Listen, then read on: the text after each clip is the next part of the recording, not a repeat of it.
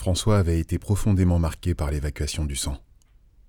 La cuve qui se situait sous leurs pieds fut la source de malaise et de cauchemars qui ne disparurent jamais tout à fait. Il essayait d'imaginer combien de milliers de litres de sang stagnaient dans cette cuve, et quel obscur pouvoir de mort pouvait jaillir des effluves corrompus. La cuve était rarement nettoyée. Le directeur disait que ce n'était pas nécessaire, le sang se décomposait de lui-même. Mais il ne pensait pas à l'accumulation du pouvoir de mort. Dans l'esprit du jeune homme, il était impossible que ce mélange gras, malade, se décomposant sans cesse, chaud et froid à la fois, ne soit le lieu idéal d'une gestation totalement hostile. Que quoi qu'il arrive, la mort savait où se cacher, et où se nourrir d'une concentration infinie de mal, de souffrance, de douleur au-delà de toute expression. Le cœur du visiteur se soulevait, repu et mortellement touché. Sa réaction fut de ne pas aller jusque-là. François sut reconnaître son dégoût avant de s'abîmer en lui, et choisit de ne pas l'affronter, déposant les armes devant le même obstacle que les autres membres de l'abattoir, devant une souffrance dont les hommes comme son père s'interdisaient de prononcer le nom. Et cela ne fut pas difficile, car, hormis l'inconfort des premières minutes, il ne fut pas horrifié par les saignées successives des animaux. Il se sentait irresponsable. Au contraire, son attention était toujours sollicitée. Des événements se produisaient dans chaque petite salle de l'abattoir, et cela le changeait du lycée et de la fausse bienveillance qu'il avait élevé au rang d'ennemi. L'atmosphère du lieu évoquait la colère, l'émeute, la proximité du danger, du déchaînement. C'était le contraire d'une bulle paisible protégeant du monde dangereux. Ici, les révoltes individuelles trouvaient une justification acceptable dans l'accomplissement de l'acte banni par excellence, la plus grande question de l'homme et son effroi le moins avouable. Les ouvriers de l'abattoir assimilaient toute la cruauté et plongeaient dans le feu. Tout était possible dans un tel microcosme. La loi existait encore, mais molle, vacillante, un écho du réel brouillé par les vapeurs de sang. Lorsque son père et lui furent à l'extérieur de l'abattoir, la sensation ne disparut pas. Demeurait dans le corps une chaleur désagréable sur l'instant, une impression de ne plus être le même homme. Il aperçut encore, en croisant la file des animaux avançant vers leur mise à mort, un employé empoigner et tordre la queue d'une des vaches qui refusait d'avancer. Il ne regarda pas le visage de l'employé.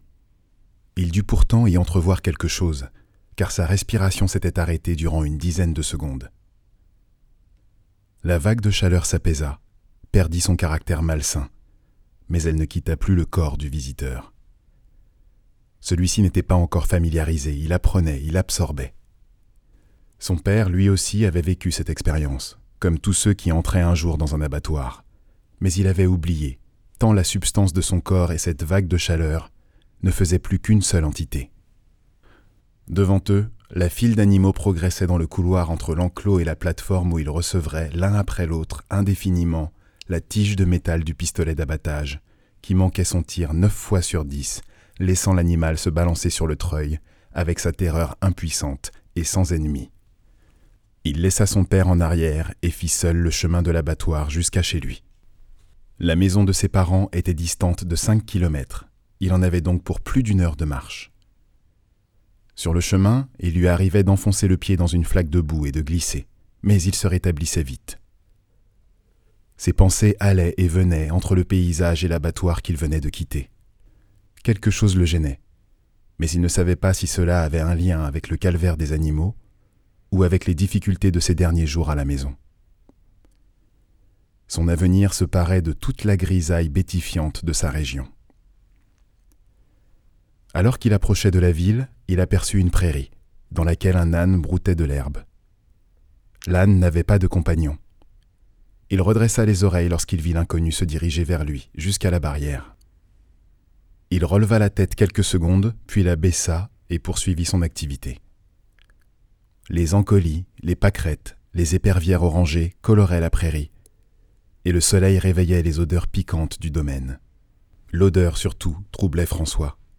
Elle lui faisait penser à la peau d'une femme encore endormie, dont chaque cellule, l'une après l'autre, frémissait juste avant le lever du jour. Quand il pensait à la peau d'une femme, il rêvait en réalité, car il n'en avait jamais connu.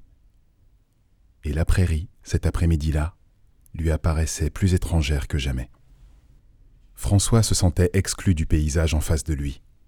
Il sentait trop combien sa propre existence importait peu dans la progression des mouvements de l'âne, dans les frottements des feuilles entre elles.